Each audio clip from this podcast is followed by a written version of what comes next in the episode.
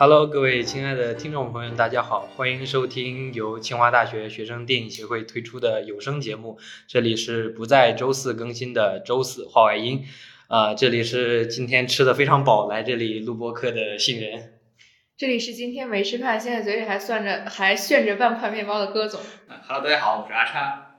Hello，大家好，我是从隔壁过来客串的 Kimberly，我是不喜欢化学的 Kimberly。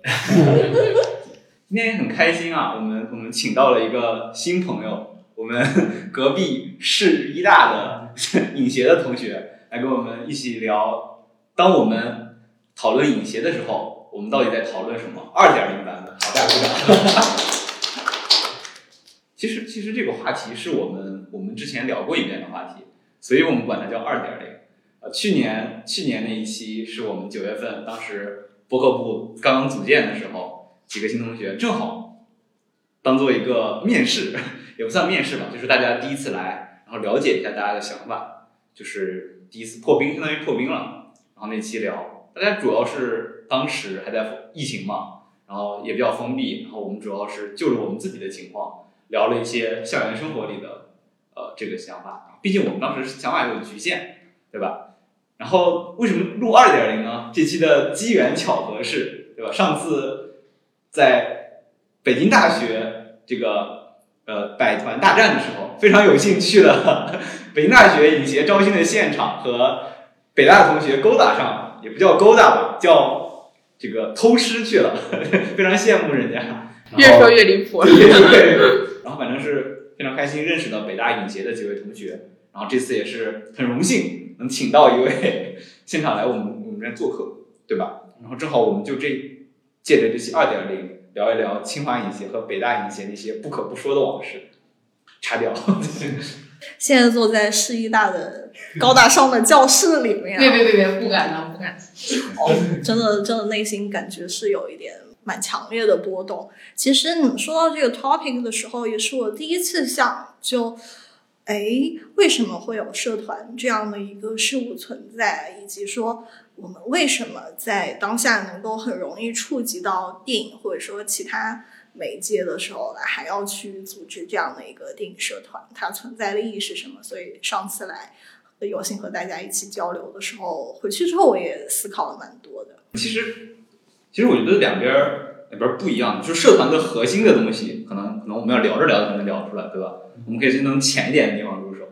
对吧？比如说上周三，我我蹭了一下北大同学的票，他们有一个每周三有一个那个戴锦华老师，绿洲对对带读的带着看电影，然后他们会在北京大学的那个白奖里面举办。那个白奖，嗯，我目测大概可能有上千个座位吧，两千多个吧，对，两千多个，非常大，跟我们的新清华学堂差不多大，可能小点，就是但是座无虚席。真的不夸张，座无虚席，坐满了人，然后大家一起看电影。看完电影之后，戴锦华老师会来做一个简短、简简短的他自己对这个电影的想法。我当时都震惊了，你知道吗？我当时去了以后，一个想法是每周三，每每周三两千人都能坐满，对吧？这也是他们影协，其实不光是他们影协，这个跟他们学生会有关系的一个日常的活动。这个不是，这个应该是学生白奖的一个艺术影院的一个活动。然后这个戴老师的这个每周的这个导赏的话，是从去年开始的，所以这个不是学生组织能承办的一个一个活动。对，主要是我觉得呃，活动本身大家参与的那个积积极、那个热情是确实有点吓到我的。对，确实。比如说我，我没有办法想象。比如说，在清华组织一场每周一次的电影放映活动，然后能把两千人每次都坐满的。清华就算是放院线电影都不会出现这种场面。嗯，就上次呃，清华那个大礼堂放了一呃，就是在那个《毒舌律师》还在院线上的时候，然后就放了《毒舌律师》，然后当时我感觉去现场的话，空座还是挺多的，就是大家好像没有就是看电影的那个氛围。哦，我感觉可能是两边的气质确实有一点不一样。在北大有很多活动吧，嗯，就不仅限于电影放映，包括什么偶尔会有一些地方的美食进食堂这样的活动也是大排场。所以经常有人讲，就是北京排队大学这个玩笑话，可能也是有它存在的一些道理的。然后你刚刚提到那个毒舌律师，其实之前也在白讲放过。其实呃，在那个白讲的话，它有一些那种粉丝群叫观影团。就里面我呃让我印象比较深刻的是，放了《毒舌律师》之后，就有很多同学在群里面要求说要加长，然后我们经常也会在群里面求一些电影，就比如说我经常求说，我我已经连我我在几周前就在群里说能不能许愿，就是安排上那个宇宙探索编辑部的那个单纯的一个放映活动，然后今天他们的小助手就在群里戳我说那个嗯下周二就会放那个宇宙探索编辑部。天哪！天哪！就是嗯，我我印象里就是清华能够组织说这么大批的同学同时在同一个地方看这个，而且他们自发愿意的，就是马兰花开，但是那个是免就是免费发票，一般是同学入学的时候会让你去看，就是讲邓稼先的那个故事。其实呃，我们之前不是也有几批这个剧组来过清华吗？啊，就是那边一部。然后成龙的那个《龙马精神》，对，还有还有其他一些。但我的印象里面，大家响应比较积极的，抢票比较比较疯狂的，其实还是《龙马精神》，就是成龙的名气实在太大了，大家参与的热情还是比较高。真的吗？我怎么感觉我身边的抢宇宙探索编辑部都一些，《龙马精神》好像没啥动静。是吗？但但《龙马精神》那天其实其实做做的很满，就相当多平常不是热衷看电影的同学，其实也去了。嗯，主要是为了看看成龙。对，那可能你你身边的圈子都。亚逼一点，什么意思？哦，反正我身边人应该是没有去抢那个龙马精神的那个那个票的。嗯，然后接下来有句话可以卡掉吗？就是就是看完之后，那个白讲的那个群里面有好多人在说那个电影。嗯，拍的拍拍的很烂，然后还有人直接问白讲说，嗯，就是这种主创进来的活动，不先审一下片吗？嗯，OK，这边都可以掐掉啊。没事没事，最后我们不会掐的。就我今天刚好就看了一个网上说，就是那个呃，成龙在那个采访现场直接说什么，呃呃，很高兴能和这么烂的演员合作。什么？对他真的，他现场是这么说的，然后之后好像说是口误。就是对，在中传那边。对对对，口误啊，心里话。就其实刚刚 Kimberly 就说他们是白讲是有一个粉丝群的，对吗？就是同学们可以在里面反映一些自己的意见，然后就是呃呃，就是怎么说呢？就同学们的意见可能会呃影响学校，就是引进什么样的呃什么样的片子，然后给来放给大家看。然后我感觉清华可能相对来说缺乏一个这种就是学生和这种决策团体相互交流的一个渠道。就是我好像从来没有听说，就是我可以在哪哪哪个群里，然后直接对话到就是负责给我们放电影的人。尤其实我觉得说影响还谈不上吧。然后不过这个可能确实代表说，呃，像这样的一些机构也好，影院也好，愿意去听大家的意见，这当然也是一件好事。那像你们的，就是比如说你。刚刚说，就平常在学校里面也会放一些院线电影，那那个是由什么来负责的呢？什么机构？其实我们那个学校的院线电影带半公益、半商业的性质吧。我感觉它跟卖票，对，它是它也是卖票，它那个白奖其实也卖票，二十块。但是我们那个我们会看，对对。然后呃，它会上一些这些呃日常的院线电影，它会上的晚一些，但是也有一些日常那种公益电影，之前那些定军山那种老电影。会放，然后这个一般是作为那种退休的老师的工会福利，然后会组织集体观影那种东西，呃，是这样的。然后确实，我感觉主要没有沟通的渠道，还是同学们之间没有形成一个大型的群体，没有一个定期、经常的观影群体，没有这个群体，自然就没有办法做一个群体向外表述你的意见。对，是这样的。其实不用说，不用说去看电影了，就说我们的我们的放映吧，说句。我怕笑话的，我们这学期的这学期的那个放映活动好像没有组织很多次。其实他们电影发车的群一直在组织，然后就是有的时候也不发推送。啊，但是我就是他们放的最好的一次就是《红辣椒》，那个是已经是相对来说已经算比较呃，也不说就是算商业一点的。然后又但是又小众一点的，就是介于这两者之间的一个电影。然后那一次是来了二十个人，当时那个屋子没有坐下。这学期吗？对啊，就前两天，我当时在现场，然后，嗯，确实我们的放映也确实就一直在挑一些很小众的片子嘛，然后就是很少说，拿就是瞬息全宇宙这种，然后也都没有说专门找找个找个谁说大家一起来看，不不，《瞬息全宇宙》放了，《瞬息全宇宙》放了是吗？放过，之前放过。去年对，哦对，今年不是奥斯卡这个热度又来一次嘛，然后对，当时可以再说一次。但其实就说到片源的选择，你可以看他们隔壁的推送，嗯北大的你觉得推送他们选的电影都是也是很小众的，嗯，对呃，然后但是这点我我倾向于哈，我倾向于是他们实在是放的太多了，已经把那些最热门的电影都放完了，然后只能去放小众的。因为我会感觉说，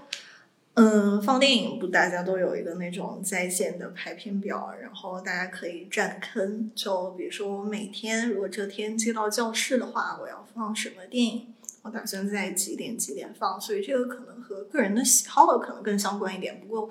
呃，如果我没记错的话，当时影协也是有要求说，呃，不要放就是一年内已经放过的这样的一个电影，并且不要和其他的一些呃电影节展映啊、资料馆这些正在啊、演出的一个片单有冲突这样的一个情况。然后，其实，在上次和大家聊了之后，我会去关注了这个咱们清华影协的这个公众号，我也看到了几次那个放映的推送。其实我觉得片单选的都蛮好的，比如说德州巴黎，比如说超脱，比如说和杨梦老师合作的那个辛德勒的名单，其实都蛮好的吧？我觉得应该有蛮多同学都会对这个感兴趣的。其实我们两边放映的很很重要的问题就是，北大那边有自己的教室，对吧？北大以前有自己的教室，而我觉得这能叫自己的教室吗？我觉得可能相对来说，那个啊、北大的社团的话，约教室这些可能会比较方便一点，然后基本上想接都能接到。其实其实子健说是两间教室就是他们的，就是影协负责是吧，所以说他们只要能放就能放，就是只要想放，每天都是有地方的。而且毕竟是教室嘛，嗯所以说容纳同学就可能会多一些。那我们这边有一个也不能说困境吧，就是我们现在的放映是这样的，我们在图书馆里面有两间呃配置不错的音乐研讨间，对音乐研讨间，它是用来给大家不仅是放电影，可以放一些演唱会啊，可以看一些纪录片呀、它里面有很好的这种音响对音响效果，然后有比较好的暗示和投影仪，这这套设备很贵，所以看起来的效果很好，就是一个小电影院，嗯，但是但是座位就比较少了，一边只有十十个座位，十几个座位，然后另一边只有不到三十个座位。对要一边九个，一边十八个。哦，对，那我还说多了，对对，所以说所以说这是我们，而且这个这个是全校人的资源嘛，对吧？也不是我们影协所能调配的，所以我们影协主要是先定片源，对吧？先定能不能去同学们，嗯然后再去跟其他的其他的部门去争抢这个这两间宝贵的资源。对，就是在北大影协就经常做放映的教室，说是教室，它其实是在我们那个新太阳学生活动中心的 B 一层，然后那个地方就地下室嘛，偶尔也会有其他社团的同学过来，嗯，练琴啊什么的，所以它那里其实是没有那种像普通教室一样常设的桌椅，它是有两个那种。嗯，大沙发，皮质的沙发放在那个最后，然后旁边还有呃一些椅子，就人多的时候可以供来取用一下。所以其实可能单纯从放映条件上来说的话，肯定没有呃清华图书馆那么好的一个条件。嗯，然后一般来的人的话，嗯。也也，我觉得说也也不会太多，所以一般也会有，呃，如果遇到那种特别特别热门的影片的话，一般也会做成那种会员专场去进行一个限额呃限流的一个活动。说到这个，我又想起来，这学期哦不，从上学期呃开始，我就想做一个那个演员专题的一个放映。就大家可能做导演专题的比较多，比如说，哎，我要花一天时间把侯麦的，比如说《四季》给看完也好，或者说花半天时间把那个李安的家庭三部曲给放完也好。我当时想的是，我要把周迅的在那个嗯，李米的猜想》之前的几部。包括里面的猜想，还有他之前的几部作品给放。我从上学期，当然上学期因为一些不可抗力，就后面没有机会。我就说这学期，然后我在那排片表上，嗯，占了两次，然后每次要到就是呃，咱们北大影协，他不是要提前一周去做这样的一个下一周的一个放映的一个排片的推送嘛？然后每次在要到做这个推送的时候，雅文在那里说：“哎，这个。”嗯，要就是还没有占坑的要去占坑了，马上要出这个推送了，然后我就唰一声就把我的那个占的坑给划掉，哎，我不放，就经常我在这方面的拖延症蛮严重的。其实其实演员专题。郭总不是也突然立项想要做一个戏演对对，但是发现没有什么好说的，因为只有那个呃黑格尔一个人，然后想想做这个，然后并且就是说这个东西呃感觉没有，就是这个演员他本身没有什么好说，就除了演技方面，然后 就是，然后我但是我感觉就是说如果演员专题的话，其实做放映会比做呃播客会好很多。其实我我好奇的一点就是就是就是导演他毕竟有他自己的很成熟的东西，比如说。他想表达的主题可能是趋于一致的，他影片拍摄的手法，对吧，是很接近的，他自己的这种审美也是很很一致的，所以说这是有一一强一套很强的传承下来的，所以你看能很集中的体会这些东西。那一个一个演员脸，对，就是就是你要去去在连串的放映中体会什么呢？他又不是像姜文那样带有强烈个人色彩的演员。姜文他其实主要咱们津津乐道他的这些部分，还是他导演的部分。但是比如说《寻枪》，《寻枪》不是他导的，但是有很强的他的色彩。嗯，对，就是他，比如说他还有《死侍》，就是那个瑞安·雷诺兹那个演员，就是他们参演的任何电影都会带有他很强烈的个人色彩。那这好像是比较比较容易归纳出来的。就是说，你看周迅的这么片单，你你是想？哦，当然，第一个是我特别喜欢《里面的猜想》这部电影。我也特别喜欢，对，是吧？做这一部真的是他，我觉得是他塑造的角色里面的一个封神。对，真的。嗯，其实周迅的话，我觉得以这个画皮来分界为看，他画皮之前其实他塑造了非常多有灵性的一个角色。嗯，然后表面上来看的话，他的这些角色的区别是非常大的，但实际上去进行一个探究，呃，我觉得说如果从他，比如说巴尔。扎克的小裁缝，然后再到苏苏州河，然后再到这个里面的猜想，其实还是能找到一些同质点的。就像，呃，当然可能相比于导演这种的话，他的这个同质点就变得会比较难以捉摸一点。所以当时做这个的话，也不是说特别想要把它做成一个成体系的、非常能扩大的一个内容，就是我想放而已。不过放映确实跟播客不太一样，放映就是你放就完事了，播客你确实可能需要准备一些什么东西，能聊的东西要多一点。其实，其实我们这几期播客的主题还就是从上去年九月算是我们正式的开始高产，对吧？迎迎迎来一批新兵，然后正式开始高产。我们每期的主题其实也是蛮有感而发的，可以说是，就是都是很大家平常聊天遇到了什么东西，或者最近看电影有一个什么热点，我们就去去聊一下。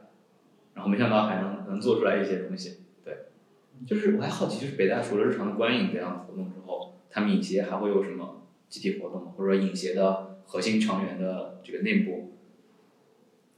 嗯，除了日常的放映，还有一些呃，如果你呃你们关注了那个北大影协的公众号的话，可以发现前几天出了一个那个露天放映的一个报名的一个推送，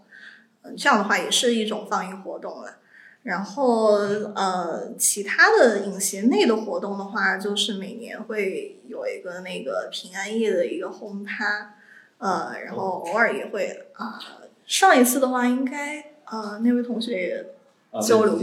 对对对对，然后呃偶尔也会有一些线下线下的一些活动吧，但是最常规的就是平安夜的这个，但是我的话之前是属于比较懒出门的这种。所以之前的几次都没有，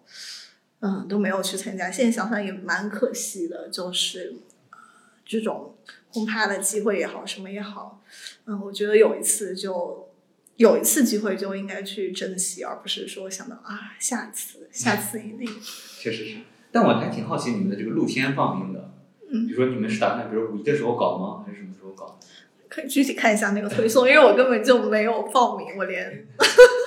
甚至没有什么想去的意愿。但之前做过几次吧，可能我觉得说主要还是挑一个天气也，大家也能感受到最近北京的这个天气非常的、嗯非常的美丽，打双引号的美丽。确实，呃，这样的话，之前呃，之前印象比较深刻的是影协在那个晋园，我不知道你们有没有去过。晋园有一块儿那个草坪，然后两边分别有三呃三个连在一起的那种相对古朴的一个建筑。就晋园的话，主要就指呃去年的话是在晋园的草坪做一个露天放映，呃，然后那个当时是影协自己带的幕布过去，因为那个支撑好像没有办法太好的去支撑，所以后面是用人力去支撑的。哇，也感觉他们他们也很辛苦，然后对，但是这样的放映的话，我觉得说还是蛮有意义的。就相比于室内啊什么的，或许对观众来说，对参与的人来说，也会是一个比较特别的一个回忆吧，我猜测。说到露天放映，信人肯定有话想讲。就是我们去年五一本来要搞一个露天放映的，然后因为在清华要搞露天放映的话，不管你是在哪片，就也不是，就是因为如果你在一个比如说草地上搞，然后这个东西就会没有人来，所以要搞你只能在像子操这种大操场上人特别多的地方，然后大家路过了愿意来看一眼，像这种情况才会有人来，然后。我们就提前一个月，大概是五一要搞，然后提前一个四月开始跟上级这边聊，然后说我们要怎么怎么搞，怎么怎么搞，然后一切都特别顺利。到了五月四月三十号，五一的前一天，告诉我们这不行，你这个办不了。然后转手他就在东操，就是他们自己校团委那边办了两场露天的放映，唉，总之就是被官方背刺了。哦天呐，这就是 copy 你们的 idea 吗？这是可以说的吗？可以可以，我们之前也聊过一次了已经。哎，反正就是很很很难受。然后就也主要是，其就是我们这边的氛围就是，假如像你们那种随便找个场地自己搞个幕布，然后开始放这种事情，我们会组织不起来。其实上一次没能放映成功，嗯，也有有一方面是疫情的因素吧，就是疫情时候消费者也不太好进来。但是我还能期待一下，这个五一是否能搞成呢？其实可以稍微期待一下。哎哎，然后说到五一，就前一段时间，哦不就前几天的时候，不是不是突然有一个热搜说，咱们五一的时候如果去淄博的话，就是免费旅旅游，大家还有有看到这个消啊，息？有看到有看到，这是针为什么是免费？针对清华吗？还是针对清华和北大，啊？啊？对，就是清北去淄博，然后去指定的酒店，然后它好像是可以免费的，指定酒店和景点都是免费的。我只看到淄博前两天说那个烧烤分量 那个那那个新闻我看。估计估计就是想促进一下消费这。就是一个城市宣传的手段。但是淄博它其实它也不是一个传统的旅游城市，它可能就是一些什么孔孔府、孔庙之类这种东西。啊，我会觉得说很神奇，怎么他的烧烤突然就火起来了？我承认我也是有想过找个时间去吃一吃，啊，或许几个月之后，或许怎么他已经不再火的时候，再去尝试一下。对，他已经不在乎你了。这种这种这种东西，网上的梗火起来很神奇。我觉得这个是政府砸钱买的热搜，我感觉应该是但。是但是就是这是两件事情同一同时间上的热搜啊，一边是成都的，就是有一个 UP 主做了成都的那边的一些东西的测量，然后他说确定少量情况很严重，然后他下一期视频好像就是发的淄博，然后说淄博这个分量很足，所以说网民看到那个之后，拉踩是吧？对对对拉踩。对，这个 UP 主本来就是一个做全国各地的这种探店然后测称的这样一个 UP 主，呃，第二天，然后正好是前两期视频对比比较严重，然后这个东西就火起来了。哇所以我觉得现在当代这个网络的传播真的是，呃，一门值得学深入去研究的一个，可能研究不出规律的一个玄学吧。对，可以讲一个笑话。上一期这个我们的上一期播客，当我们发出来的时候，可能是上上期了，叫春节档电影杂谈，对吧？这期呃其实是春节档电影杂谈，但是我们是才放出来的，四月中旬了，已经要嗯已经是很冷很冷的一个冷饭了。那这个为什么放这么长时间？且不说，他们当时在上放出来之前，他们特别担心的一个问题是什么？是我们说的这个话非常的有攻击性，对这个春节档的这几部电影都毫不留情面的大家批判，对吧？然后他们很担心我们会不会被网暴。然后我当时跟他们说，你们完全想多了，对，是这样的。其实其实我们这个播客主要是，呃，就是大家自己在听，影协自己的同学在听，然后可能会波及到一些清华内部的同学，但确实辐射辐射面有限。阅读量三百六。对，是这样的。那我们有其他平台的阅读量，对吧？我们可以加起来一起。啊，加起来啊，四百。差不多了，差不多了。那我们这边的影协的活动，可能还要比放映要多一些，对吧？像咱们一直在做的这个播客，其实说句播客，臭不要脸的给我们自己打句广告。我们在招新的时候，对吧？放映和播客是我们能能讲出去这个招招新同学进来的两个这个主要的日常活动，对吧？我们是有这个稳定的产出的，相对稳定的产出的。我们还也还蛮希望能能把这个东西继续做下去，对。然后我们还会有这个，当然跟学校的这方面的支持有关系。我我们还有蛮蛮丰富的这个呃假期实践的资源，对吧？嗯，我看最近又发了呃是暑假海外实践的这样一个呃招募招募通知。哦，我看到了，很羡慕，很羡慕。然后我突然意识到，我已经不是本科生了，而且我不是贵校的。其实，其实这方面这个东西，我觉得就完全不是学生团能搞得来的。我们之所以能搞得起来，这个东西是有学校很强力的支持的。对，一方面学校会对这个给这各个部门、学生会啊，然后团委、党委啊，会给每个像我们这样学生社团都以立项的权利。对，你可以去选择自己去哪儿。然后另外一个对这个呃当地的对接，因为我们是清华嘛，然后清华会会帮助我们开介绍信什么的，然后联系当地的有一些校友或者是当地的政府部门，这就给我们在开展实践的过程中带来了相当大的方便。对，然后另外就最后就是资金支持，学校会帮助同学们报销一部分路费和行程费，然后还有住宿费用，所以这就是同学们可以能去敢去的一个很重大的原因。嗯，对，其实当时看到这个推送之后，就有同学也把这个转到了我们骨干的群里面，然后呃，之前的呃一位资历比较深的成员也提到了这个，呃，提到这个活动，就好像说，呃，北大影协以前也有想过去搞这种探访活动，但是需要自己去拉赞助，呃。然后的话，可能如果没有赞助的话，可能就北京市内游一游啊这样的情况。然后当时的话，其实可能他们也参考的一些，如果有赞助的情况下，可能去的地方就是呃一些影视公司啊什么的，就不会像你们之前做的那个推送一样。我看了一下那个 list，其实是有很多的这样的一个高校，然后还有相关的一个会议啊，你们要去进行一个参与，能感受到这个的话，肯定不是。呃，单靠学生社团的力量，或者说随便去外面来来赞赞助能达到的一个程度，所以，唉，也是很羡慕的，唉。这方面我们还是比较比较骄傲的。是这样。其实其实每年清华都会都会派出去上百支支队，对，然后我们还会，这个每个同学在四年的本科生涯中必须参与至少一次实践，这是课程的一部分。不是，一般不就是那种去进行下乡实践嘛？大家组队对，然后你们这个是海外实践，就是海外实践和那个加一起，就是选一个。嗯，其实还它不是选一个，就是都是一样的，嗯就是所有实验你选一个就行。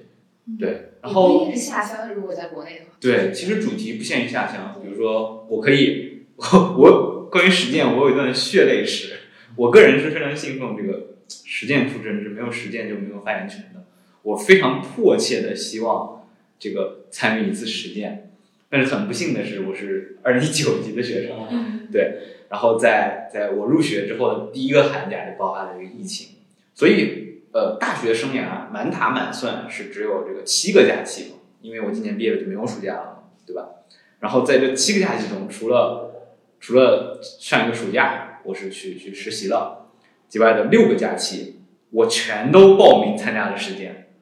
然后甚至去年寒假我报名参加了两支实践支队，就是特别想亲身去一次线下的实践，体验一下这个实践。然后我参与的主题有什么呢？比如说呃乡村振兴实践，这是我们我们学校这个乡村振兴协会呃长时间一直在开展的一个主题，也响应我们国家的号召，去去村里面去村里面看看呃他们的发展到底怎么样。再比如说有调研成都的这个智慧城市建设情况的，这是跟我们专业相关的，对。然后也有调研这个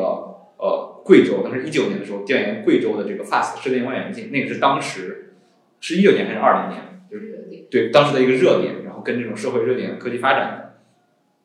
就非常不幸的是，这七支支队没有一支能线下去成的，甚至甚至有六支被取消了。就是我最后只去成了一次线上的，然后为了完成我的毕业，为了完成我的课程，然后其余六支支队，哪怕是我作为支队长深度参与的支队，全部因为疫情原因，而且都是因为疫情原因取消了。我真的真的太神奇了，就是好惨是很惨。我跟大家讲，就是一九年寒假年后去哪里呢？去去湖北这个时间，主题我已经忘了。对，然后然后那个时候至暗时刻开启，对。然后夏天好像稍微好一些，说可以返校。呃，然后想组织线上实践也没去成，然后勉强的去了一次 FAST 射电望远镜的线上实践，勉强就成了。但是我们全是线上参与的，线上参与其实就没什么时间干。然后参与了一次、两次乡村振兴实践，想要去那个呃，一个是湖北那边，一个是重庆那边，看一下他们当地的农村发展情况。然后，然后他们那边出疫情了，他们不接受，然后我紧急换另外一支支队，然后是这个去成都那边。然后，然后我们学校出疫情了，然后那边不接受我们了，就总之是各种各样的原因，非常的可惜。嗯，就是过去三年的一个疫情的经历吧，其实，呃，我觉得说会让很多人更加去珍惜线下连接的一个机会，或者说一个契机吧。嗯、我觉得这也是影协做一个那种呃以线下的一个活动也好，还是以呃学校为一个范围也好，去作为一个社团去让大家连接起来的一个最大的一个意义。对其实，其实我在说那个露天放映的时候，我就总能想象到以前那个村里面，或者是再再往前推几十年吧，那种集体放映的时候，他们就是当时还是可能是手摇手摇的那种放映机，然后整个大队的人集合在一起看电影的情况。其实我觉得也是这样的，就是我们我们现在，呃，这种互联网的时代，大家都能在手机上看，对吧？都能在电脑上看，自己随时能找到各种各样喜欢自己的，呃，自己喜欢的这个电影来看。那为什么我们还是要线下看，或者说要一起看呢？这种呃现场的观感，这种人和人的连接，是任何形式的互联网上的交流所不能取代的。对，就举一个最简单的例子来说，我和一个我，比如说我和杏仁在微信上聊天，他一定是没有办法传达到我们面对面说话想要传达的意思的，这种表意是没有那么丰富的。对，嗯，我会觉得说电影的话，嗯，如果去电影院看电影，在过去包括现在很长一段时间里，它是主要作为一种社交方式来存在的。比如说一对情侣约会也好，几个闺蜜一起出门也好，那我吃了饭，我干些什么呢？我是不是我是出去散步，还是说我找一部还不错的电影去电影院里面坐个几个小时？其实对于很多人来说，就电影院是一个社交的一个场所。呃，可能对于啊、一些人来说，放的电影如果好，那就会让他们的这个社交更加完美一点，有些更加值得记忆的一些东西。如果这个电影不好，可能呃会有一些不满的一些情绪。但基于此的话，电影院或者说电影放的电影本身其实是给人提供了一个交流的一个契机，我们可以基于这部电影去进行一些沟通、一些活动。当然，还有一个点，我个人其实是呃会比较习惯说一个人去看电影的，所以很多时候我不会把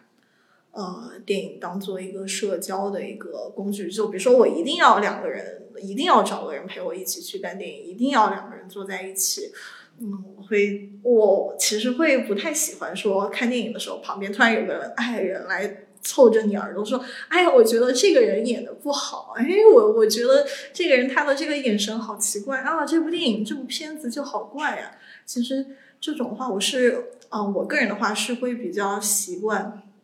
呃，去。把电影当做一个让我自己沉浸、让我自己专注在作者啊，在电影导演构建的这样的一个世界里面的，嗯，所以其实如果要从这个道理上来讲的话，好像哎，去不去电影院对我来说没什么差别。但我后面发现说，在电影院的话，当然一个是因为啊。画面啊，声效这些本身，它相比于流媒体会更加，就我们自己的设备会呈现出更好的效果。另外一个也是，虽然我是想让我自己完全沉浸在这个导演他呈现出的一个故事里面，一个情绪里面，但是这个情绪的话，往往是需要共振的，一个人的共振也好，还是全场的这样的一个观众与你一起共振也好，我觉得肯定是后者是会更好的。呃，也是会更让我触动的。就像之前，呃，我已经看了两次这个《宇宙探索编辑部》，就这部电影让我啊比较深刻的是，虽然它其实是内核可能相对比较沉重的一部电影，但它的这个它也有很多的这样一个或自然或者不自然的一个笑点或者说包袱吧。当这种全场都和你一起笑的这样的一个感觉，其实是。无与伦比的，我我我在想，这肯定和后续流媒体上线后，哎，自己一个人，然后对着这个电脑或者说对着这个投影，然后笑哈哈大笑，那肯定是会有不一样的一个情绪的。对，其实我我刚才听的话，我有一个问题，就是你们觉得这个观众分等级吗？电影观众比较初级的电影观众，比较高级的电影观众，就是你只要在看电影的时候不开口。你是什么等级的都无所谓。对，我觉得除了那种没素质的，就是说在电影院里面就是不停的喋喋不休的说话那种，剩下的观众都是平等的。我不不认为是分等。对，我觉得它是平等的。但是说句政治不正确的话，就其实确实有在在欣赏电影的路上，有的人走得近，有的人走得远而已。就像我，我在我在音乐方面，我在这种古典音乐方面，绝对是一个初级听众，对吧？然后可能有有其他的人会在音乐方面走得很远，这其实就是一个欣赏的。深度的水平，欣赏的能力的差异，就是，嗯，为什么想说这块？就是你刚才提到了，对吧？说大家会抱着不同的心态去电影院观影，其实这就是一个一个目的性，就初级观众和比较深的观众所所所追求的不一样。比较看的少或者说没有抱那么沉重包袱的这些影迷，通常会去去追求一些就是社交或者是一些乐趣。他们会去其中追求比较浅显的，也不能说浅显，就是呃接受导演所给他们传达的那些东西。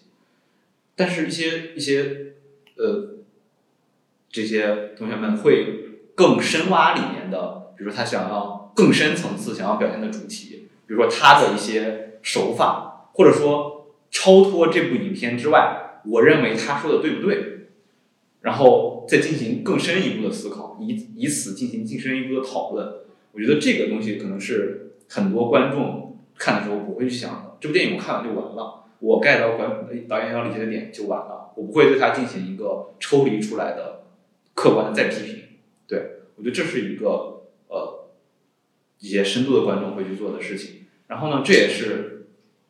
我认为影协很重要的一个存在意义。为什么这么说呢？就是因为影协要把电影真的当做一个艺术去消费。而不是简单的把它当做一个商品来消费。呃，举一个例子吧，那个《摔跤吧，爸爸》，大家可能都知道吧？这个印度非常成功的一个商业片，讲了这个呃一个他没能成功拿到这个冠军的老推老这个摔跤摔跤手退役之后，培养他的女儿，最终呃成功拿到世界冠军的这个主题。然后整体上来看，这个商业片传达的还是一个非常感动、非常动人的情绪。但是就是。可能时间比较久，呃，想不起来。但是大家能大概能想起来，他这个其中想要表达的这个印度女性的这么一个内涵，对吧？但是如果我现在就说的话，这个这个主题，导演想要说的这个主题，但这个主题其实有一个隐藏的巨大危险，是什么？是在这个女孩还不懂事的时候，他父亲就对，相当于是他父亲把自己的理想强加到了女儿的身上，这是一个隐藏的主题中的巨大危险。为什么？你想讲一个女权的东西，但是你要你告诉我的是，其实你女权想要追求的东西是父权强加给你，对吗？这就是它隐藏在主题中的巨大风险。然后，当然，如果我们去分析这个《摔跤吧爸爸》的的叙事的话，它是商业片嘛，它用很避重就轻的手法回避了这些东西。他他没有把这个矛盾两个人的对立点出来。他爸爸永远是跟他站在一边的，女儿和父亲的矛盾也没有什么矛盾，很轻易的就弥合了，然后让观众能心安理得的站在女生的这一边，继续往前看电影，对吧？这或许也是只看一次，或者说看比较少的。观众们会第一次感受到，对，这就是我说的商品和艺术的不同。嗯，其实，嗯，之前啊，你刚刚问的这个观众是否分等级的这个问题，其实我觉得观众真的不应该被分被分等级，而是一种观众和电影的双向的一个选择。有的电影它其实可能拍了不是为了给观众看的，就比如说一些作者电影，我我你们现在有什么提名吗？乡乡愁，那乡愁很多人还是很喜欢的，但是你接受不了。我我是没有被他选择了，我对我选择不了他，他也选择不了我。八部半选择不了我。就像这个塔可夫斯基的一系列一系列电影的话，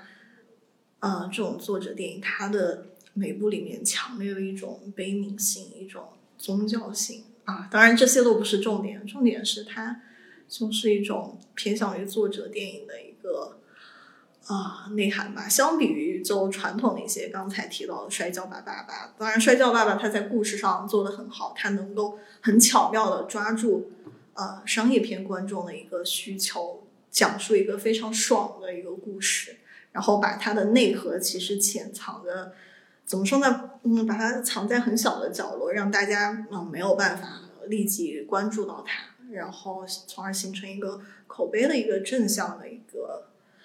呃迭代吧。然后与之相对的，就作者电影的话，嗯，一方面是它可能顶多如果在国内的话，顶多能上一些艺联院线也好，什么也罢，就不可能有那么多的一个受众去看这样的一个电影，所以呃。我会觉得说，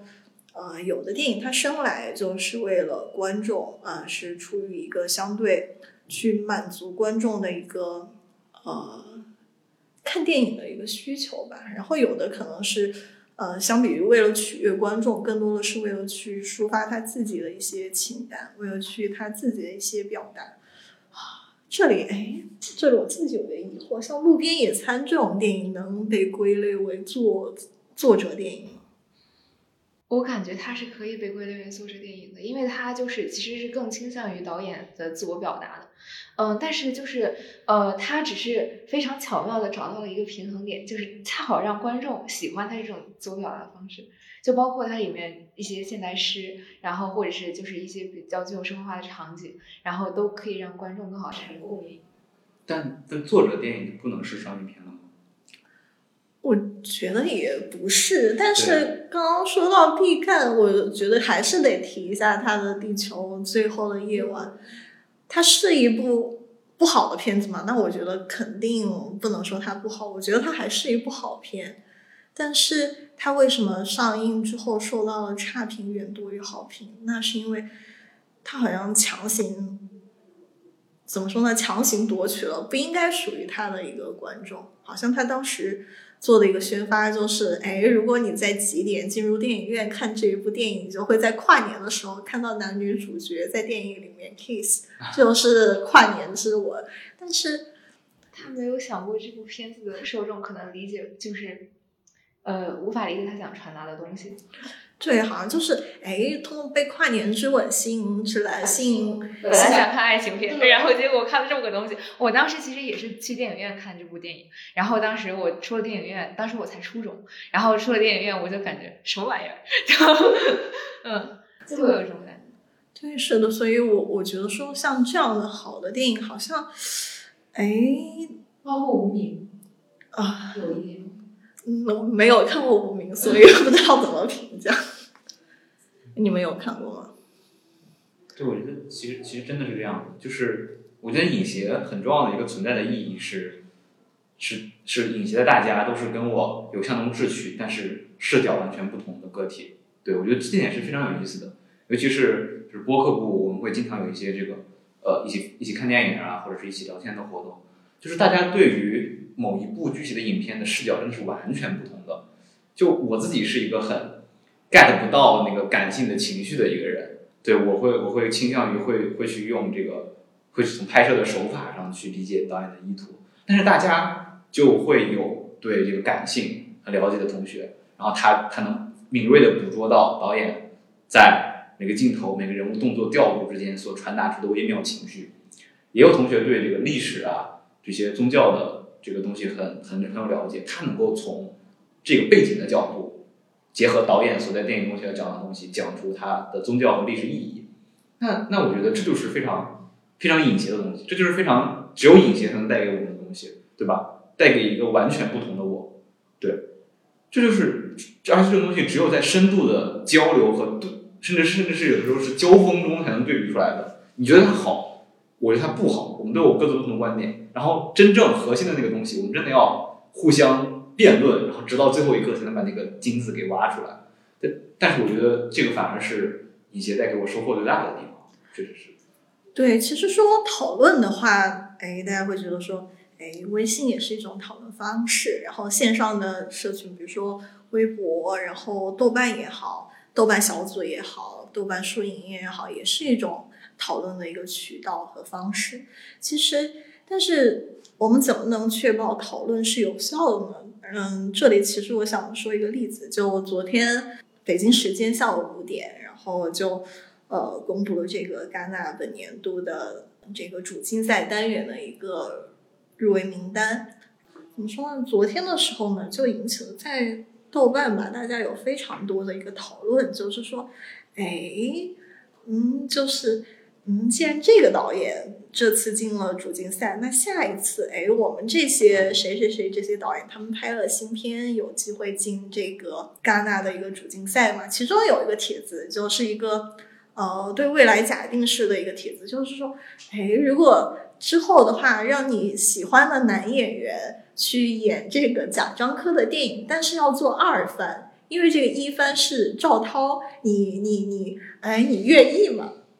然后里面有个讨论让我印象很深刻，就是说。因为楼主的代称，他不是说他没有直接说这个赵涛的名字，他说要给涛做二番，你愿意吗？然后那个啊，有一个用户他就发言说：“哎，为什么要给刘涛做二番？刘涛的演技，哎，又他的原话是刘涛的演技那么差，凭什么要给他做二番？”当时其实看了这个帖子，我印象就是。哎，这么多人天天在这个小组里面唇枪舌战也好，为了自己的一些喜欢的一些演员去做这些，哎，也不能说无意义吧，反正在声量上都是为了去展现自己的声量宏大。但是他们就呈现出来的感觉，当时就让我觉得说啊，这样的讨论真的是有意义的吗？每天和你讨论的人到底到底是什么样的一个情况？是真的分不清，是真的。哎，只知道贾樟柯而不知道赵涛，是这样的一个情况。我当时就有一点怀疑，说，嗯，之前和我在这个小组，或者说我之前进行过的一些网上的交流，是否是真的是有意义的？但反观下来的话，就是线下的话，尤其是像影协这样的一个基于兴趣爱好而构建的一个校内的社团的话。啊，应该是能允许我们去做一些大量的一些真实的、深入的一些讨论，就至少我们是知道对方是在说什么的。对，就其实其实，比如说包括微博或者豆瓣上小组讨论这种东西，嗯，因为它的对话都基于很简短的发言而而构成，所以说每个人其实是抱着一种自己的观点去进去的，然后他进去只是为了用很短的话表达完自己的想法。他并没有在心理上做好一种被说服的准备。我来这里就不是来接受你的意见的，我来这里只是把我想说的话说完，我就要走了的。目的就是输出。对对对，所以说根本连讨论的这个基石都不存在。两边两边对话只是因为在在鸡同鸭讲，都在想把自己的话说完。但另外一边，比如说让一个人把他自己想说的话说完，比如说豆瓣豆瓣的那个长长影评，对吧？我经常会看我喜欢的这个电影或者是剧的这个长影评，但我其实很不爽，就是我感觉他们都没有说到说到说到尽头。比如说，你现在对我说某一部电影的这个评价，对我会对你的话中某些部分很感兴趣，对，然后我会进一步的来询问你，然后你会对这个部分进行进一步的解释，因为我们两个人这个审美的差异，之前这个阅读理解的差异，我们的观点、我们的认知会有，我们的兴趣点会有不同，这是很正常的事情。但如果一个人不受限制的像豆瓣那样讲完自己的话，在我看来就是，哎，这个地方很有意思，他为什么就说这一句，或者说他为什么把这个当做一个他认为的就是前提，就这么就这么带过去了？但也许这些东西才是我真正想要了解的点。那在豆瓣上就不可能展开这样的交流，所以说我经常觉得豆瓣上的一些长影评对我来说没有什么很好的参考价值。那你可以在评论底下问他呀。但其实对话不成立，就是就是很多人是不会回的，或者说你问他，他也不能理解到你问的到底是什么东西。对，是这样的。所以我我经常看长影评的时候，我会有一种扼腕叹息，我感觉他好像都写了一半的感觉。就嗯对，其实再回到小组发言啊，就是呃，昨天因为有非常多华语电影其实入围了本次的这样的一个戛纳的一个官方单元，不仅限于这个主竞赛单元啊。其中有一部是国内两位比较出名的青年演员和那个新加坡导演，呃新加坡华裔导演进行合作的一部电影。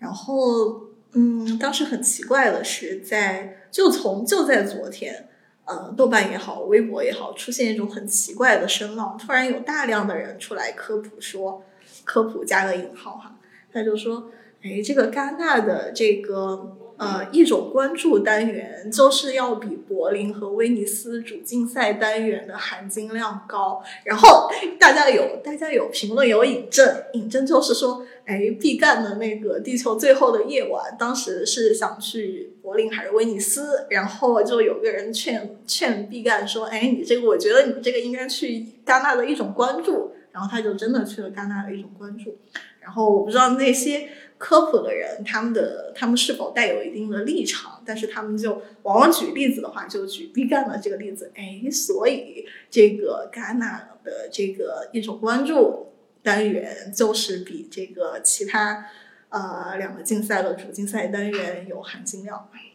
所以其实在这个暂且不说这个科普到底对不对吧，哦，我会觉得说，在豆瓣小组去进行这样的讨论，或者说带有一些知识科普性质的一些东西，其实，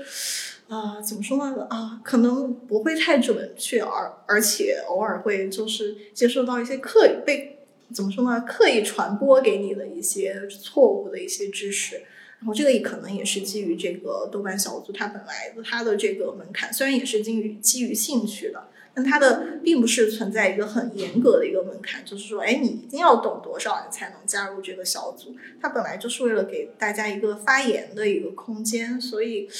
啊、这样的话，我我我还是觉得说，有这么对比下来，还是线下的这样的一个社群，或者说我们知道对方究竟是怎么样的一个情况，然后我们知道怎么样去呃更好的去接触到一些呃可靠的一些信息源，可能是比较重要的一点。确实是这样的。那其实也有意思的事情，我们最近做了一期侯麦的播客，对吧？应该讲完了，马上要出了。呃，然后我跟着他们看完了这个侯麦的几部作品，然后从最开始的，说实在，侯麦是是一个，如果大家不去看，我是根本不会去碰导演。他的这个整个风格和我的这个观影的光谱完全是不是一个维度层面上的东西。我可能在赤橙黄绿青蓝紫，它可能是伽马射线，对，可能是这样的，对。所以说，所以说我其实，但是我在看了之后，我从最开始看《水手起源》完全不理解，到后来《四季的故事》看完以后，也慢慢能能理解到它影片中的一些趣味。说实在的，我还蛮感谢大家，就是就是把我拽上了这样一个机会的。有这样一个机会，使我能够这样强行的去去拓展眼界，而且在我在我最艰难的这种开始的时候，我能够听到大家这些粉丝对他的电影的想法，那我就有一个继续下去的很好的这样的一个呃这样一个机会，对。就当我什么都看不懂的时候，哎，粉丝向我解释他的乐趣究竟在哪里，那我可以自己顺着这个线去揣摩。我觉得这个是这个也是最好的。现在也可以说一段，哎呀，我不能叫是不是黑历史的一个东西。就有一段时间，其实我特别喜欢看爱情片，然后，然后，然后是在我那个呃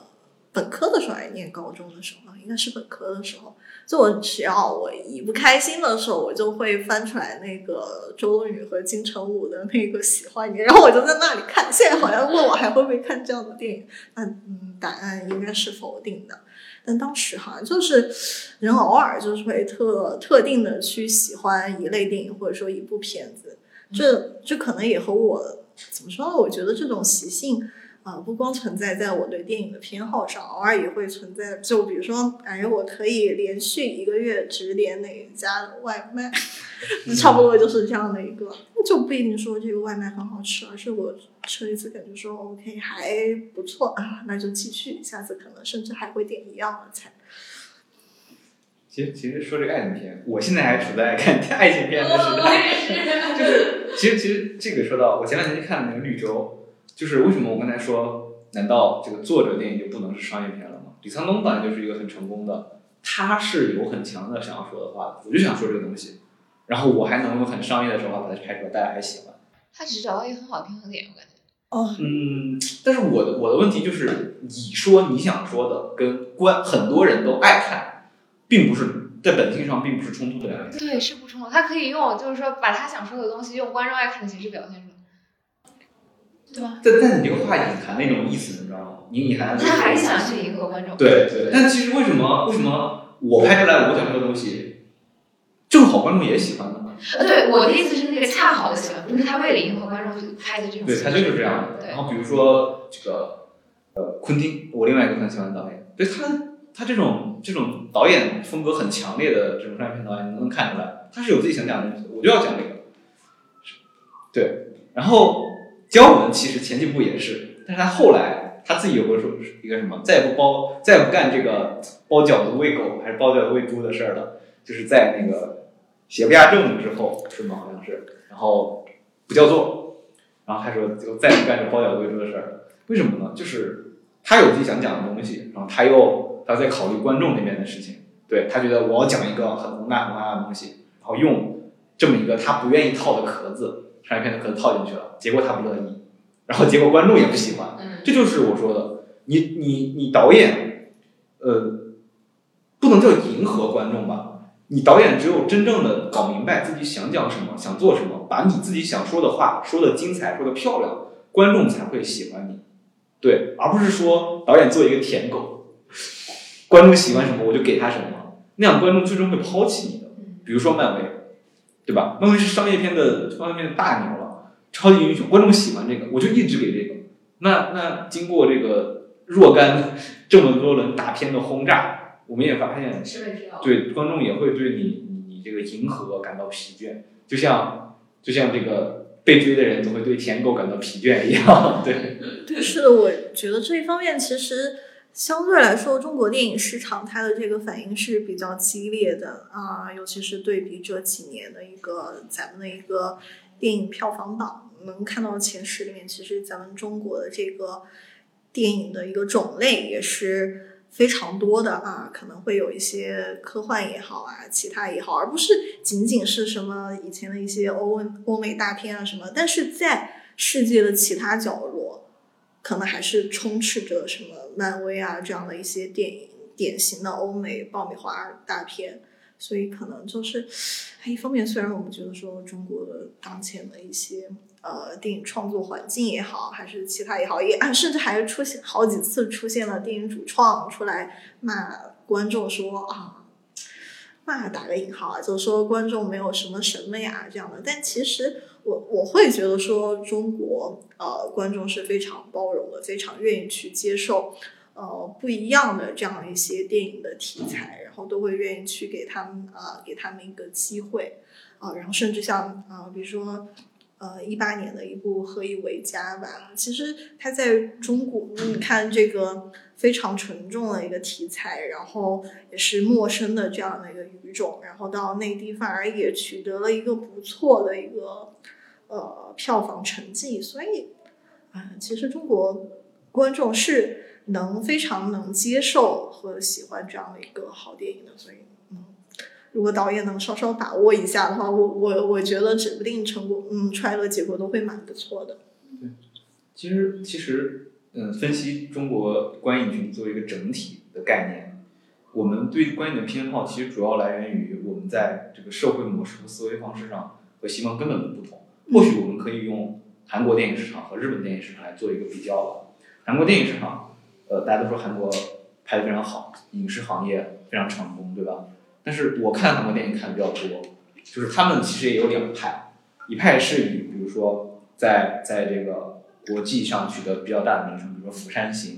比如说《雪国列车》还得了对寄生虫这种，我会认为他们是很很典型的商业商业片的构架，就是你比如说把《釜山釜山行》拿出来。可以当做一个商业片的，不不光是商业片，呃，不光是丧尸片，商业片的八股文，就是几分钟出一个小惊喜，几分钟交代前前置故事，几分钟交代主要人物，然后几分钟有一个这样的一个惊吓的反转，几分钟什么样的剧情，它甚至精确到秒，它这个节奏的把控都是非常商业片的。对这种这种设置，这种悬念的反转，这种感情的调度，非常的商业片，它就是商业片的极致，然后。在国际上非常受欢迎。另外一方面，有像李湘东导演这样的，真正在在考虑，就是他有自己想要讲的东西，对他讲出了很或者说很韩式的东西，我不能说很韩国的东西，讲出了很韩式的一些思考。对，这是他们的这种现状。这这就是日式呢，日式的导演，呃，其实在日式导演我看的多，但是我可以大概说一下他们的这个这个风格，他们也是有一套很自成一派的这种。这种电影的风格，并不是一幕的去一味的去跟随西方那种商业片的这种拍摄手法呀，还有这些这些主题什么的。然后更更别提他们还有自成一派的这个动画电影，对吧？所以说，我们三个国家的内核其实比较相像的嘛。我们其实期待的期待的不是一个这个各方面很很西方的商业片，我们期待我们自己的故事，我们期待能把我们自己感动的故事。或者能打动我们自己的故事，对这个东西，其实跟跟能不能解释我们我们喜欢的东西不一样的，比如说《你好，李焕英》，对吧？这就是就是就是一个很中式的故事，对，然后能感感动大部分观影群体，这就是大家会去喜欢它的原因。我的感觉是这样的。嗯，就是主要是导演必须要嗯，就是讲好一个故事。对，是的。然后你刚才提到的韩国电影，其实，呃，刚才你也说你看的韩国电影比较多。那这样的话，不知道你有没有关注到韩国电影这几年来的一个网飞化？那个网飞对他们市场的蚕食其实比较严重的。呃，去年的话，韩国电影过损，呃，他们的过损率其实是基于这个人次，他们好像就是。基本上就比如说，哎，这部电影如果特别大投资的话，可能我要过哎五百万人，然后我的这个票房就呃就超过五百万人次去看我这个电影的话呢，相当于我的这个电影就过了损一点，哎，我这个电影就赚了。嗯，这个去年如果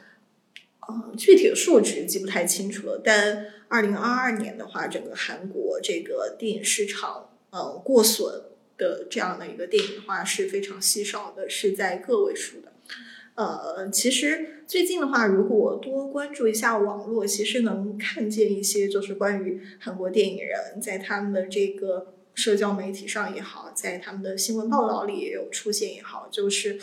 呃，他们会觉得说韩国电影的这个未来其实是比较迷茫的，因为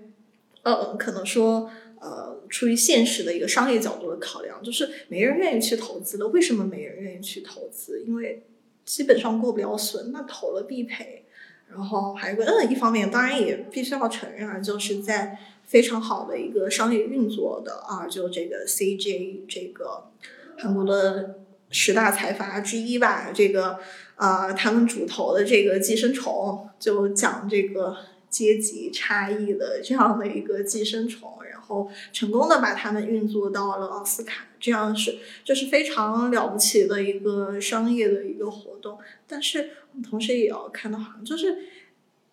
他们这样的成功是一个能够持续化的一个东西嘛？这也是好像好像就是哎，韩国电影度过了光鲜的那些年头，包括说去年啊，除了还有那个，对我就会我就会感觉说。他们的商业电影，一方面好像就是，哎，他们靠着商业题材的电影，在一些呃戛纳这些地方获得了一些收益啊，一些奖项上的一些收获。但是这些电影，OK，《寄生虫》在他们本土的这样的一个票房还非常好。但是呃，对比同一部啊，就是这个也是有非常多的商业元素的这样的一个呃类型片，就《分手的决心》。其实去年也有在戛纳上也有一定的斩获啊，但是。嗯，在韩国也是将将过一个呃损益点的一个水平而已。然后我们再回到另外一波韩国导演，就比如说李沧东啊身上。其实如果啊你之前有蹭过啊戴老师的这个影视啊电影精读的一门课的话，其实有一次戴老师在课上讲到这个燃烧。其实，啊，在讲《燃烧》之前的话，我也做了一些功课，然后包括《燃烧》这部电影啊，对我个人来说意义也是比较重大的，啊，然后其实稍微搜索一下也能啊，也能发现，就是说，啊，《燃烧》这部电影其实，啊，我个人觉得说它是非常好的一部电影，但我个人评价没有什么分量啊，啊，但是这部电影其实在韩国遭到了一个普遍的一个批评，是因为它揭露一些。呃，其实里面就啊，怎么说呢？这个《燃烧》这部电影的文本，其实它主要是基于一个福克纳的一个这样的一个小说的一个特点吧，然后再加上那个村上的这样的一个原著，对啊，它这样搭建起来的一个故事，整体故事讲的非常好，但是。哎，可能它里面套的一些韩国的一些模板，可能一些什么卡债啊，反映了这些问题，然后包括女主的一个形象啊，什么居然就在青年一波里引起了啊韩国青年非常大的一些争议。哎，你是不是认为韩国青年一代就是垮掉的一代？哎，怎么会有一些这种啊嗯这样的一些负面的一些看法？其实这个也对李沧东导演的声誉也遭到了。啊，也带来一定的影响，所以其实，哎，想了想，其实也蛮啊，怎么说也蛮不能理解的。这样好的一部片子，仅仅是因为触及了，或者说稍微也没有那么明显的吧，讲了一些问题啊，本质是为了，当然是为了讲他们的一个故事去进行一个服务，却遭到一个社会上的一个明显的一个批评的一个舆论的浪潮，这其实是让我不太能理解的。我觉得一个，呃。一个好的一个社会群体的话，应该是怎么说呢？应该是对啊各种创作、各种声浪都应该包容一些。其实呃，他们最近的这些商业片，有有这个，我感觉是有这个暗黑荣耀化的趋势，黑暗荣耀。对我我其实感觉看黑暗荣耀有很强的即视感，就是它太韩剧了，或者说它太。太像韩国拍出来的东西了。他讲就是，就我在他其中看到了一些近年的这个韩国电影的影子，就是很很强的感官刺激，嗯，很爽的剧，对吧？然后几个点都是爆点，比如说这个这个有钱人的子女，对吧？霸凌，就比如说这个几个反派都坏的相当有特色，对吧？然后他们也频频爆金句，频频造点。但是，但其实细究这个故事其实没什么意思。对，细究这个故事，它复仇过程太多巧合了，其实。嗯，不是巧合不巧合的东西，就是这个东西本身讲透了，没有什么值得深挖的。就是它内核是站不住的，女主为什么要通过这样的方式？女主的动机好像，哎，一切事情可以更加简单的、更加明亮化的去解决。然后她，嗯，不知道为什么把这个做成了一个黑暗化的一个爽剧。就是或许，嗯，可以，它它它有点像游戏里面那种 COD，不知道大家知道，就是就是第一人称射击类游戏。爽就完事儿了，杀就完事儿了，对，就这种感觉，我的感觉。但是，也许就在韩国的这种市场下，只有这样的电影才能才能才能爆，才能回本，可能是，也创作者的一种选择。对，不知道网飞是不是有什么大数据啊？然后就是，哎，它是在网飞播还是对对对对是的。对。但网网飞，它只是给他提供了一个就是全球化运作的平台，我觉得。对，网飞其实。是一个稍微良心一些的投资方，因为他他向来以不干预创作而，但是他会，嗯，比如说他投电影的话，他会干预说你这个不要上院线，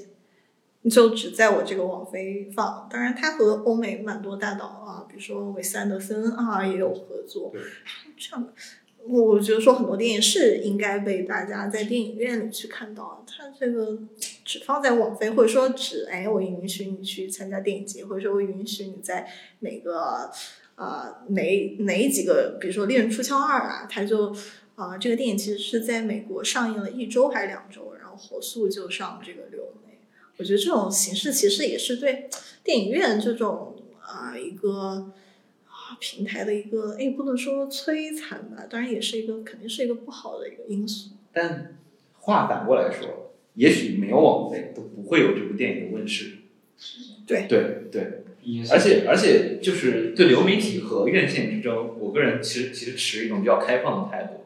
就是如果电影院有的一天真让真的让淘汰了，那就是它的功能被完全取代了，就它已经没有，就市场选择了它被淘汰。对，那如果真的有市场选择它被淘汰这天，我我觉得我没有没有必要做这个引导，然后去对强行强行给它唱挽歌。对市场淘汰了，就说明它的功能已经没有被取代了。我们可以用，比如说，如果我们想欣赏电影，我们可以用更小众的学校里面一起播放电影的形式，对吧？如果我们想欣赏这个比较好的这种这种播放效果，可能可能到时候也会有这个更新的这种小型影院来挤占它的这样的生存空间。对，我觉得是这样的，就替代这个功能吧，我知道。对，我觉得家庭影院普及之前，它应该不对，我会被完全取代。也许也许它死了之后就已经有这个取代这个功能的很多娱乐场所来出现了。嗯，其实我个人对电影院消失，其实这个这件事情持一个比较悲观的态度吧。我会认为说，电影院如果消失了，看目前电影院一般是在什么地方？一般是在商业体，呃，附近就会有这样的电影院。那是否意味着，哎，大家不去电影院看电影了，是不是也嗯不去外面去进行其他的一些消费活动了呢？是否意味着以后人与人之间的一个实地的连接就更少了，或者说更碎片化了？还是说以后大家就更忙了？我不这个说，我这个其实其实离得有点远。比如清华大学的同学们看电影看的就很少，但大家也没有都变成这个这个这个叫什么书书书呆子，对吧？我觉得还好还好，因为有很多其他的其他的形式的交流。哦，说到这儿，就是你们感觉就是，呃，电影院对于更多人来说是一个我出去逛街顺带看电影的事情，还是我为了去看电影然后顺带去逛街的事情？嗯，对于我来说的话，我经常做后者这样的事情。然后，嗯，因为逛街的话，我一般 真的，其实我刚才说电影院其实一般在商业体附近，但比如说，哎，我经常去资料馆，资料馆附近的商业体可能就，比如 资料馆可能作为一个很有代表性的电影院，其实 对，然后。但是我感觉它其实网红性质更更重一些，就是它吸引到的那批观众，可能就是说，呃，因为它的网红性质去看电影的占相当大一部分。嗯，那还是少一点吧，因为票已经很不好抢了。呃，对对对，就呃没有占到就是很高的比例，但是其实就是，嗯，怎么说呢？可能我我也没有做过这种数据调研什么的，就是可能百分之二十几、三十几。我我个人对影资料馆的感觉一般，主要是他那些电影，我更倾向于自己看，去他那里看，体验并没有好哪里去，主要是体验并没有好哪里去。网上也有可以找到很很清楚的东西，我还可以自己慢慢拉着看。哦，这个就不要错过绿绿啊、就之前，哎，比如说很多电影的修复版啊，就那种不上院线了，那嗯，在这个资料馆也是有机会看到。还有像很多一些比较稀少的一些片源，就比如说。呃，老塔的这个专这个专题资料馆也做过，也放过好几次啊，就是有很多，还是有很多难得一见的这样的一个电影吧。一句一句题外话啊，就是说不定以后，这种修复的工作，我们电脑自己不能做。现在对对，现在不知道你们就是最近有一个比较呃，尼维迪尔显卡推出的一个这种提升画质至四 K 的选项，对，然后对这个它主要现在是做现实的一些物品的拍摄嘛，然后对这个提提升效果比较好，你只需要比如说三零三零五零以上的显卡就能有比较好的提升效果。然后它支持一些，比如说把这个幺零八零 P 提升到幺零八零 P 六十帧提升到四 K 的六十帧，我觉得这已经是完全完全足够提升影像的这个东西的一个水平了。哦，我不知道技术的迭代和硬件的普及还有升级大概需要多久的一个时间。当然，目前说这个科技发展的确实太快了。昨天我刷小红书看到一个帖子，里面就说有个有个电影创作者就非常悲观的说，他已经三十岁了，他有个本子之前过了某个电影节的创投，但是他也提到了就是。呃，某个国内蛮大的一个青年影展，就是这两年好像过了六十部片子，但好像好像真正开拍的就只有几部，不到十部而已。就他就是说，通过这个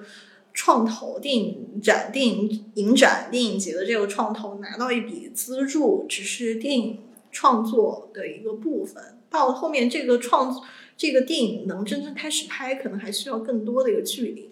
然后这个创作者又在讲说，哎，我的这个剧本投到了这么多家公司，然后都是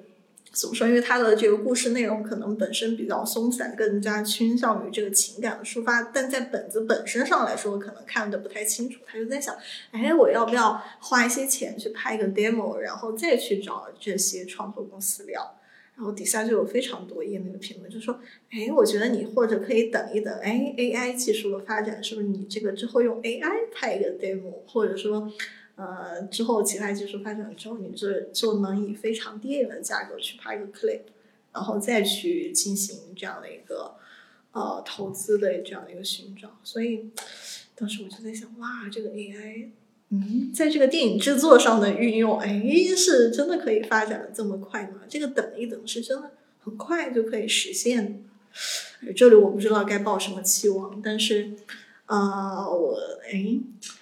我最近被一个那个，我最近用了一个普及性的那个 GPT 的一个插件啊，因为我自己是呃用的是 GPT Four，但那天我一打开那个啊谷歌那个浏览器。啊，然后一搜索一个东西，它就出出现在了我的那个页面的右侧。他就说：“哎，你现在可以免费尝试一下。” New Bing 是吧？呃，那我不是 New Bing，是啊，一个叫 Monica，它它的那个那个插件，然后点进去了，然后一开始就问了一堆没有用的问题，他就告诉我，突然告诉我你的这个限额一天三十个限额用完了，哎，你可以订购我们的 Plan，然后我就真花了九块九美金去订阅了一个 Plan。然后我后面订阅之后，我才想起来问，哎，你是 GPT 几版本的？他说我是基基于 GPT 三版本的啊，对，但是它也是有好处的，因为相比于现在 GPT 啊，不是前一段时间去做了一个大量的一个封号嘛，就很多人用啊一些虚拟卡，就人不在美国或者说其他地方，然后人在国内通过一些方式注册了，然后他们的号现在。呃，没有了，这对，呃，这对后续或者说他们再去使用的话，可能注册方面可能会遇到一点点问题。然后像我那天花九块九呃购买那个 plan 的话，他当时打的那个呃旗号就是他的一个呃 advertising 的一个东西，就是说，哎，你在全球各个地方就可以用，哎，然后没有任何限制，为什么呢？因为它是直接。通过那个插件去调用那个 API，不需要大家自己去登录。我就在想啊，虽然对于我来说，可能这个东西是一个智商税，或者说不是有太大用处的，但是它也是有它自己的受众的。这个的话，或许就像我们看呃，就像一些啊爆米花大片一样，它也是能满足一些观众的情感需求也好，社交需求也好，它是也它也是有它存在的意义的。我在想这段之后要怎么拉回到电影是吧？因为我还是想着我们的这个 topic。对，可以，没事，可以，可以，可以剪。你们不是还没吃饭吗？那我们其实觉得可以到差不多到这里，太晚了也不太好。啊，九点二十。对，我们做一个嗯结束吧。那么，那么我们聊的就差不多了啊。以上呢就是我们本期节目的所有内容，嗯。呃，我们的节目现在上线的平台有喜马拉雅、小宇宙和苹果的 Podcast，在以上三个平台搜索“周四画外音”就可以找到我们。画是画面的画。那么我们就到此为止，下期再见啦，拜拜，拜拜。拜拜。OK，结束。好，贾迪拧不开瓶子啊！我